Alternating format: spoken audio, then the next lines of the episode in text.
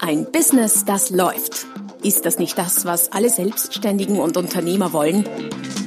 Neue Kunden, mehr Umsatz und vor allem mehr Einkommen. Und das fast wie von selbst? In diesem Podcast erfährst du wöchentlich praktisch umsetzbare Tipps und Strategien, mit denen du dein Geschäft verwandelst. Und zwar in ein Business, das läuft. Von und mit Roman Kmenter. Hallo und herzlich willkommen zum Podcast Ein Business, das läuft, Folge Nummer 196 mit dem Titel NLP im Verkauf. Fünf mächtige NLP-Verkaufstechniken für mehr Überzeugungskraft. NLP hast du vielleicht schon mal gehört, neurolinguistische Programmierung oder dich sogar schon damit beschäftigt. beschäftigt. Es ist quasi ein Bündel von sehr, sehr wirkungsvollen Kommunikationstechniken, Methoden, Modellen, die aus der Ecke des Coachings und der Therapie kommen, dort auch sehr, sehr, sehr viel angewandt werden und sehr erfolgreich angewandt werden, doch auch im Verkauf, im Business sehr gut einsetzbar sind. Ich selbst habe mich lange Jahre sehr intensiv mit NLP beschäftigt, bin selber Lehrtrainer und, und das ist der Aufhänger für den Podcast heute, habe ein Buch dazu geschrieben, die letzten Geheimnisse im Verkauf, das in Kürze wieder erscheint. In Kürze heißt nächste Woche, wenn ich mich jetzt zeitlich nicht irre. Den Link dazu findest du dann auch schon, zumindest mal den zum Shop findest du dann auch schon in diesem Podcast und zwar unter www.romankmenta.com slash podcast. Die heutige Folge wird dir auch ein bisschen Überblick geben darüber, was NLP überhaupt so äh, kann und was das bedeutet, zumindest einen kleinen Einblick, falls du dich mit der Materie noch gar nicht beschäftigt hast. Und Achtung, wenn du weiterhörst, es könnte hier, es könnten hier Dinge kommen, äh, die dir etwas seltsam vorkommen. Es geht extrem viel um Psychologie dabei und manche Hörer könnten vielleicht auch einwenden, dass es vielleicht nicht in Ordnung wäre, solche Dinge anzuwenden in der Kommunikation, weil die doch sehr, sehr manipulativ werden. Und ja, das sind sie, wenngleich ich den Begriff manipulativ kurz für mich definieren möchte und so auch äh, für diesen Podcast. Wenn ich eine Verkäuferin hinter der Wursttheke anlächle und sie lächelt mich auch an und lächelt zurück, dann habe ich sie nach meiner Definition streng genommen manipuliert. Ist das schlimm? Nein, gar nicht. Wenn ihr das mit mir tun wollt, mich anlächeln und ich lächle zurück, dann manipuliert mich ruhig den ganzen Tag. Was will ich damit sagen? Äh, bei all diesen Methoden und Techniken kommt es letztlich darauf an, was du damit bezweckst zu welchem Zweck du sie einsetzt, wie du sie verwendest. Und ich gehe davon aus, dass meine Hörer all diese Techniken nur zum Guten verwenden. Und zum Guten heißt im Verkauf und im Marketing natürlich auch, um den Kunden zu etwas zu bewegen. Und zwar zu einem Ja, zu kaufen, irgendwie zuzustimmen. Weil dafür ist ja Verkauf und Marketing letztlich da. Das wollen wir ja alle als Verkäufer, als Unternehmer, als Selbstständige irgendwie irgendwen immer von irgendetwas überzeugen. Also da, dazu mal, also das mal so zur, zur Begriffsdefinition, zur Einführung, bevor wir uns jetzt gleich den verschiedenen Methoden, die ich für euch mitgebracht habe, zuwenden. Die erste Methode ist äh, das Thema Spiegeln oder die Technik des Spiegelns, die du vielleicht schon gehört hast, weil es doch etwas ist, was inzwischen relativ weit verbreitet ist. Aber nur die wenigsten kennen es wirklich in der Tiefe und wissen, was es echt bedeutet. Es geht darum oder es kommt daher, dass wir Menschen alles, was uns ähnlich ist, sympathischer finden. Das heißt, andere Menschen, die uns ähnlich sind, sind uns sympathischer. Läuft hochgradig unbewusst ab, wie auch alles, was in dieser Podcast-Folge heute so äh, von mir gesagt wird. Heißt aber auch, wenn uns das, äh, was wir äh, mögen, sympathischer ist, oder das, was uns ähnlich ist, sympathischer ist, so, dann heißt das im Umkehrschluss, wir könnten uns auch ähnlicher machen, um uns sympathischer zu werden, was ja nicht grundsätzlich eine schlechte Idee ist, würde ich sagen, nicht nur im Verkauf oder im Business, sondern im Leben ganz generell. Und dann stellt sich die Frage, wie kannst du dich denn sympathischer machen und auf welchen Kanälen? Naja, auf allen, wo du kommunizierst, kannst du dich ähnlicher und damit sympathischer machen. Du kannst deine Körpersprache anpassen, die Sitzposition, die Gestik. Und Achtung, anpassen heißt nicht nachäffen, heißt einfach nur anpassen. Wenn der Kunde sitzt, sitzt du, wenn er steht, stehst, stehst du, wenn du, wenn er zurückgelehnt ist, bist du nicht nach vorgelehnt, sondern auch zurückgelehnt. Du kannst die Stimme anpassen. Es leuchtet, glaube ich, jeden ein, dass ein Kunde, der irgendwie so in dieser Geschwindigkeit und ganz, ganz schnell spricht und ein Verkäufer, der irgendwie in dieser Tonalität und in dem Tempo spricht, es schwer miteinander haben würden. Wahrscheinlich nicht gut zusammenpassen und nicht gut zusammenfinden. Also Stimme anpassen, Ausdruck, Ausdrucksweise und Sprache, auch so ein Thema. Lieblingsworte des Kunden könntest du spiegeln. Wenn jemand zum Beispiel, wie ein Freund von mir, sehr gerne sensationell sagt und mir das auffällt, dann könnte ich das verwenden. Dann ist mein Produkt eben nicht toll oder super oder fantastisch, sondern eben sensationell. Mein Gegenüber fühlt sich damit verstanden, in seiner Welt abgeholt und wir werden uns sympathischer. Äußeres und Kleidung, auch ein alter Hut im Prinzip, aber auch das ist Spiegeln, nämlich du kannst, äh, wenn du einem Landwirt etwas verkaufen willst, dann ist es nicht so empfehlenswert im Normalfall im dunklen Nadelstreif Dreiteiler oder im äh, schwarzen dunklen Kostüm mit äh, Perms Stöckelschuhen hinzugehen. Aber auch, und darum geht's letztlich grundlegend, nämlich den emotionalen Zustand zu spiegeln, das Gegenüber dort abzuholen, wo sich der Mensch emotional befindet. Wenn der Kunde gerade verärgert ist, wie bei einer Reklamation zum Beispiel, dann sollte man ihm emotional auf Augenhöhe begegnen und nicht etwa in etwa so abholen, dass man sagt, ja, jetzt beruhigen Sie sich erstmal, alles nicht so schlimm. Dann könnte es gut sein, dass der verärgerte Kunde, ohnehin schon verärgerte Kunde, explodiert gleich und gleich gesellt sich gern. Eine Methode, die recht einfach einsetzbar ist, einfach auch deshalb, weil es eines der natürlichsten Dinge ist, die wir sowieso tun. Wir machen sie uns mit einem Beitrag wie diesem einfach nur ein Stück mehr bewusst, um sie äh, ein Stück mehr bewusster dann einzusetzen, das noch etwas zu intensivieren. Dazu gibt's auch ähm, schon einen Beitrag und auch einen Blogbeitrag, den ich unter der www.romangmenta.com slash podcast auch verlinkt habe. Technik Nummer zwei: Das Ankern.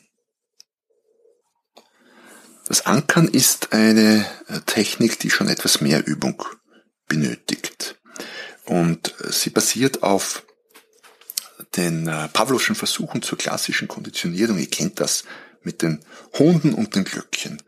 Was hat der Pavlov gemacht? Russischer, russischer Wissenschaftler hat vor mehr als 100 Jahren folgendes Experiment durchgeführt oder folgende Experimente durchgeführt mit Hunden.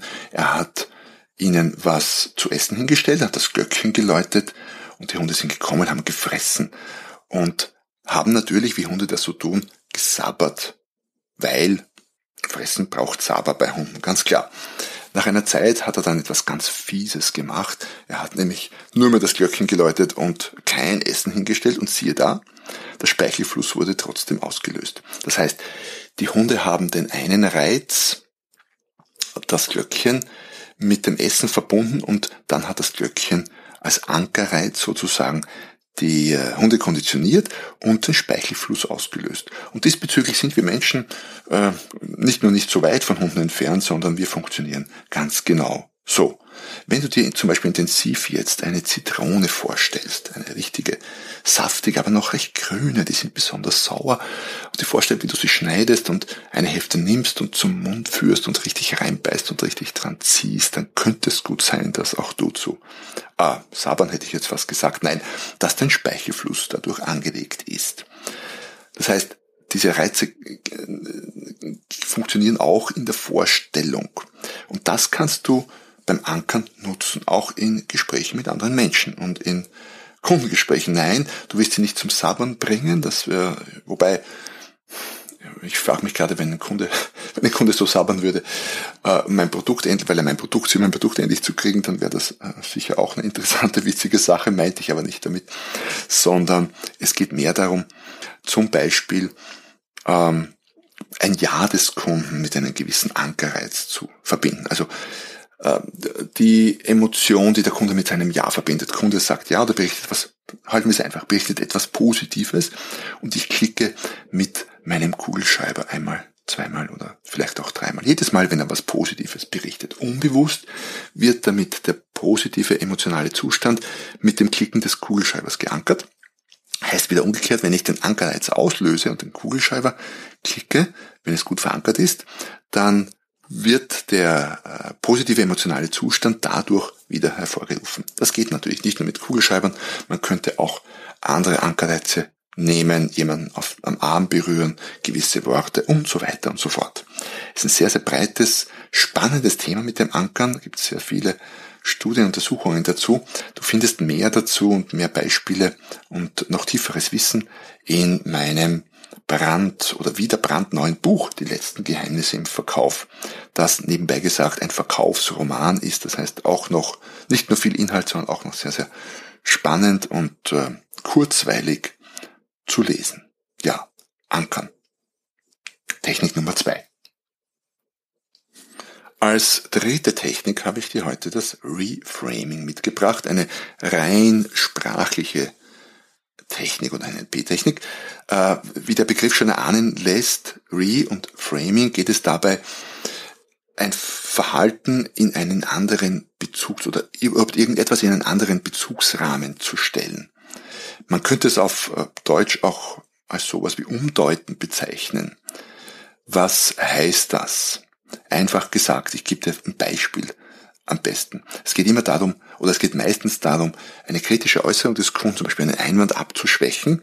Wenn man es im Kundengespräch einsetzt, lässt sich natürlich auch in ganz anderen Bereichen auch einsetzen, wie erwähnt, indem man diese Äußerung oder diesen Einwand in einen etwas weniger negativen oder vielleicht sogar in etwas Positives umformuliert. Kunde sagt zum Beispiel, das ist aber teuer. Verkäufer drauf, ja, das ist unser hochwertigstes Produkt. Das heißt, teuer wird umformuliert mit Fingerspitzengefühl in hochwertigstes Produkt. Das stimmt ja auch, aber hochwertigstes klingt ja deutlich, deutlich besser als teuer, oder? Also für mich zumindest. Zweites Beispiel. Kunde sagt, wir haben zu viel zu tun. Verkäufer sagt, ah, das bedeutet, das Geschäft läuft gut. Das heißt, auch da wieder wurde das zu viel zu tun umgedeutet in das Geschäft läuft gut, zu viel zu tun negativ besetzt, Geschäft läuft gut, positiv besetzt. Noch ein Beispiel. Der Kunde sagt, wegen Ihrem Lieferverzug müssen wir das Projekt jetzt um einen ganzen Monat verschieben. Verkäufer stimmt.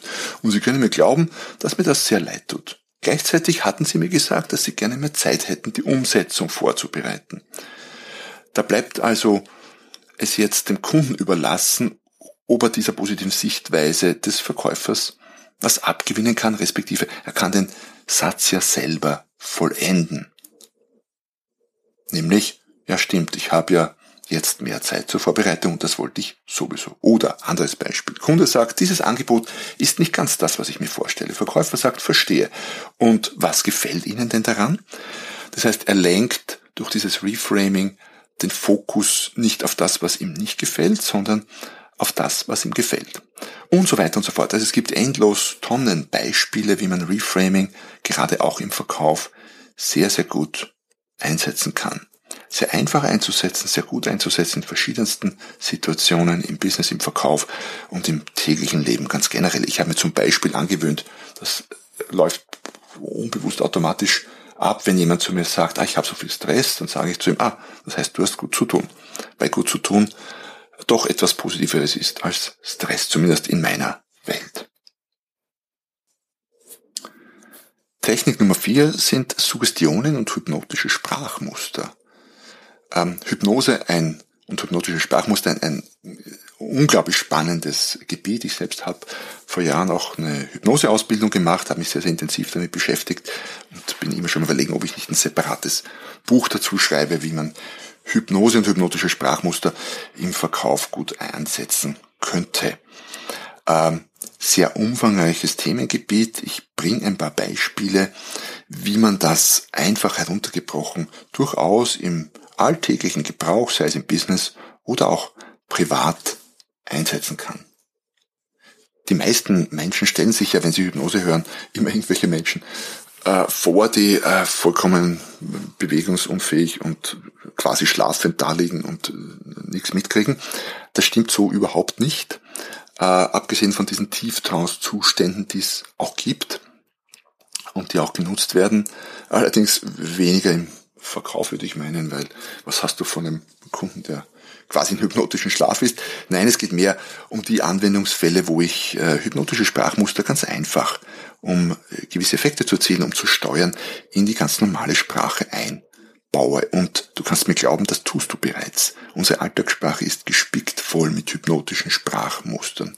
Zum Beispiel, wenn du sagst, wie gut gefällt Ihnen dieses Auto, dann ist das ein hypnotisches Sprachmuster. Du suggerierst nämlich, dass es gut gefällt. Ist nur die Frage, wie gut. Oder wenn du fragst, wann wollen Sie denn die Lieferung haben, dann wird suggeriert, dass der Kunde kauft, weil sonst gäbe es ja keine Lieferung. Logisch. Oder Du fragst, können Sie sich vorstellen, wie fantastisch es ist, am Strand zu liegen und auf diesen türkisblauen Ozean hinauszublicken? Dem Kunden wird dadurch ein sehr, also für mich zumindest sehr attraktives Bild in den Kopf gepflanzt. Auch das ist Hypnose 101, wenn man so mag, im alltäglichen Sprachgebrauch angewandt. Hättest du das gedacht, dass da sowas wie Hypnose dahinter steckt?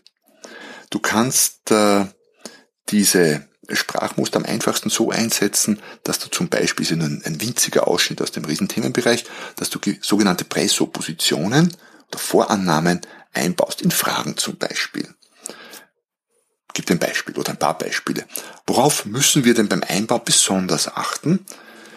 Könntest du fragen, noch bevor der Kunde sich entschieden hat zu kaufen. Damit wird aber unterstellt, suggeriert, Vorannahme getroffen, dass der Kunde kauft. Also worauf müssen wir uns denn, müssen wir denn beim Einbau besonders achten? Oder auch, welche Vorteile sehen Sie denn in unserer Lösung? Da wird dem Kunden unterstellt, es wird die Vorannahme getroffen, dass der Kunde Vorteile sieht. Darauf der Fokus gelegt. Oder was stört Sie denn an Ihrem alten Produkt? Vorannahme ist, das stört ihn etwas. Also, ein paar Beispiele, bewusst solche, die ganz einfach und leicht umsetzbar sind, aus dem riesigen Bereich, aus dem riesigen Bereich der hypnotischen Sprachmuster für den Verkauf heruntergebrochen. Und als fünften und letzten Punkt oder fünfte und letzte Technik habe ich dir das Thema Strategien mitgebracht.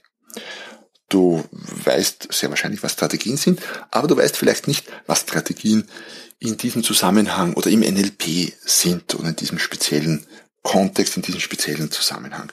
Es geht im Grunde darum, zum Beispiel, wenn, nehmen wir einen Kunden, jeder von uns hat Entscheidungsstrategien, also ein Beispiel für Strategien. Auch unsere Kunden haben Entscheidungsstrategien. Das ist einfach der Ablauf, wie sich jemand entscheidet. Und im Grunde geht es dabei um zwei Schritte. Es geht darum, die Entscheidungsstrategie des Kunden zu kennen oder herauszufinden und dann quasi den Kunden an der Hand zu nehmen und ihn Schritt für Schritt entlang seiner Strategie zur Entscheidung zu führen. Warum entlang seiner Strategie? Naja, die kennt er schon.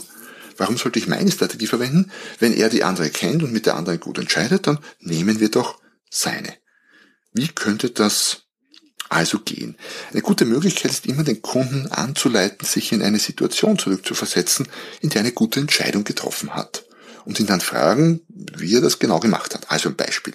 Der Verkäufer sagt, Sie sagten ja, dass Sie mit Ihrem alten Wagen sehr zufrieden waren. Stimmt das? Kunde, ja, und das bin ich immer noch. Er ist halt in die Jahre gekommen. Der Verkäufer sagt, ich möchte, dass Sie die optimale Entscheidung treffen. Darf ich Sie diesbezüglich etwas fragen? Kunde, ja, natürlich. Verkäufer, können Sie sich noch erinnern, noch erinnern, wie Sie ihn damals gekauft haben? Der Kunde, ja, wie wenn es gestern gewesen wäre. Verkäufer, wie war das? Erzählen Sie mal. Kunde, meine Frau war damals mit dabei und wir haben das Autohaus besucht, gemeinsam. Verkäufer, und was haben Sie dort gemacht? Kunde, wir haben uns zuerst mit, wir haben zuerst mit dem Verkäufer gesprochen. Er hat uns einige Fragen gestellt. Der hat uns äh, dann ein paar Varianten gezeigt und wir haben uns in alle mal hineingesetzt. Verkäufer, und dann, was haben Sie dann gemacht? Der Kunde, dann sind wir zwei, meine Frau und ich, Probe gefahren, eine ganze Stunde lang. Ich kann mich sehr gut erinnern, denn wir waren damals ganz frisch verliebt und hat eine Menge Spaß dabei. Also, man merkt schon, nicht nur eine Situation, in die der Kunde zurückversetzt wird, sondern noch dazu eine sehr positiv besetzte, weil er hat ja eine gute Entscheidung getroffen, nachdem er das Auto, das er jetzt fährt, eigentlich immer noch mag, ist halt alt geworden.